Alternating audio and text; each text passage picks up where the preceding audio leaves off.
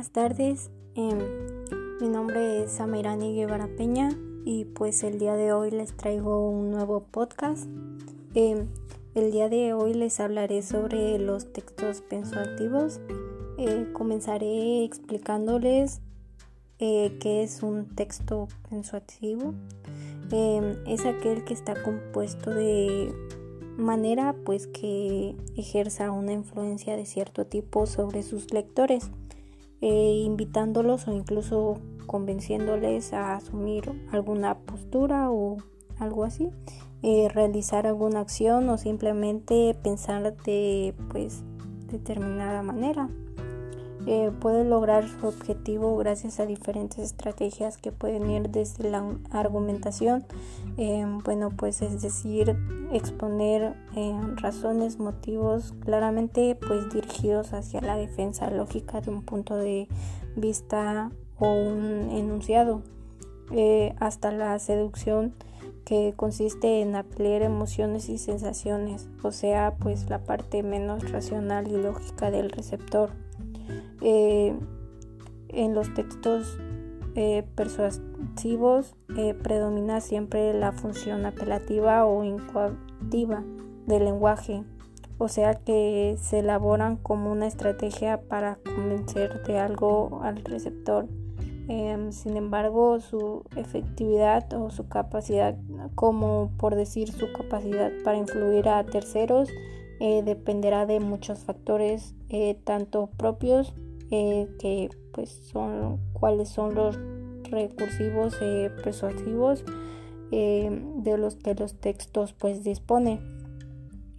O como los circunstanciales que el público se dirige y en qué circunstancias pues específicas las características de los textos persuasivos sería en general los textos persuasivos se caracterizan eh, bueno, pues digamos que tienen una extensión muy variable desde varias páginas como un ensayo hasta unas pocas como en un aviso publicitario. Echan a manos a diferentes estrategias persuasivas eh, como seducir, invitar, convencer, demostrar, comprobar, comprometer, eh, etcétera eh, dependiendo del texto que sea. Estas pueden clasificarse en pues racionales, eh, persuasión racional o emocionales, persuasión pues emocional. Eh, también suelen centrarse en el receptor a pues a punto que llegan a dirigirse a él explícitamente como ocurre pues en la publicidad. Eh, también en muchos casos están diseñados para resultar lo más atractivo eh, posibles para pues el público destinado eh, emplea un lenguaje acorde y elementos extralingüísticos como son dibujos iconos colores etc los tipos de textos persuasivos existen muchas formas de textos ya que no se trata de una categoría académica o formal, sino que de una característica presente en muchos textos de muy diversa naturaleza.